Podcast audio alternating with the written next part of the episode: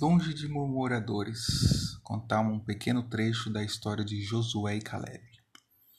Moisés enviou espias para visitar a terra prometida, e só dois deram boas notícias: Josué e Caleb. Os outros foram pessimistas e murmuradores, e o fim dele foi trágico. Não herdaram a terra prometida junto com outros que eles influenciaram mas Caleb e Josué que vieram com notícias boas, exceto Caleb, filho de Chefoné, e Quenizeu, e Josué, filho de Num. Portanto, perseveraram em seguir ao Senhor. Assim se acendeu a ira do Senhor contra Israel, e fê-lo andar errantes pelo deserto quarenta anos, até que se consumiu toda aquela geração que fizera mal aos olhos de, do Senhor. Números 32, versículo 12 e 13. E só Josué e Caleb que perseveraram, e isso foi os dois únicos que, que entraram na terra prometida. Não ande com os pessimistas e murmuradores, pois você não vai chegar a lugar nenhum e pode perder sua promessa. Ande com pessoas que têm visão como Josué e Caleb. Ande com pessoas que aproximam você de Deus nesse tempo de pandemia, esse tempo de quarentena que começou ano passado, você tem percebido que as pessoas começaram a murmurar nas suas redes sociais? Meu pior ano da vida, nossa, esse mês não, não termina logo.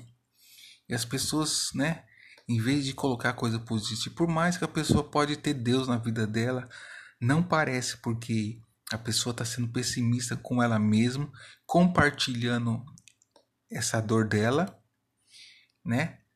Esse pessimista dela contra as pessoas e também influenciando outras pessoas e cada vez mais pessoas sendo murmuradores. Eu fiz uma oração uma vez. Falei: "Deus, me tire todas as pessoas que me afastam do seu propósito, pessoas murmuradores, fofoqueiros, pessoas que me afastam de Deus e coloca as pessoas certas que vai aproximar de Deus. E ele tem feito isso. Graças a Deus, hoje eu tenho pessoas maravilhosas do meu lado que até no tempo de começo de quarentena é, fizeram eu crescer juntos, um compartilhando com os outros, né? É palavra de força, de ânimo, leitura bíblica, oração, e foi muito bom. Eu quero até indicar isso para vocês. Estamos começando mais um ano de 2021 e se você é um dos murmuradores, peça perdão para Deus. Comece a agradecer a Deus. Qual é o pai que não que não vai agradar o seu filho quando o seu filho é grato? Eu já tenho falado isso em outros podcasts e quero frisar isso. Creio que é o Espírito Santo me conduzindo a falar isso de novo. Amém?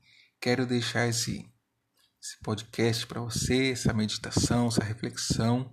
E até o próximo podcast. Deus abençoe você. Fique na paz do Senhor.